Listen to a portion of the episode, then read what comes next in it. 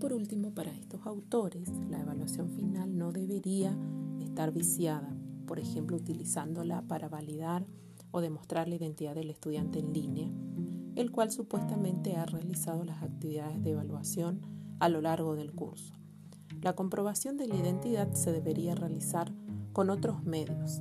El docente debe contar con formación y medios para detectar un plagio o situaciones irregulares. Si fuera necesaria una identificación del estudiante, se puede diseñar una prueba corta que confirme presencialmente lo realizado anteriormente en línea.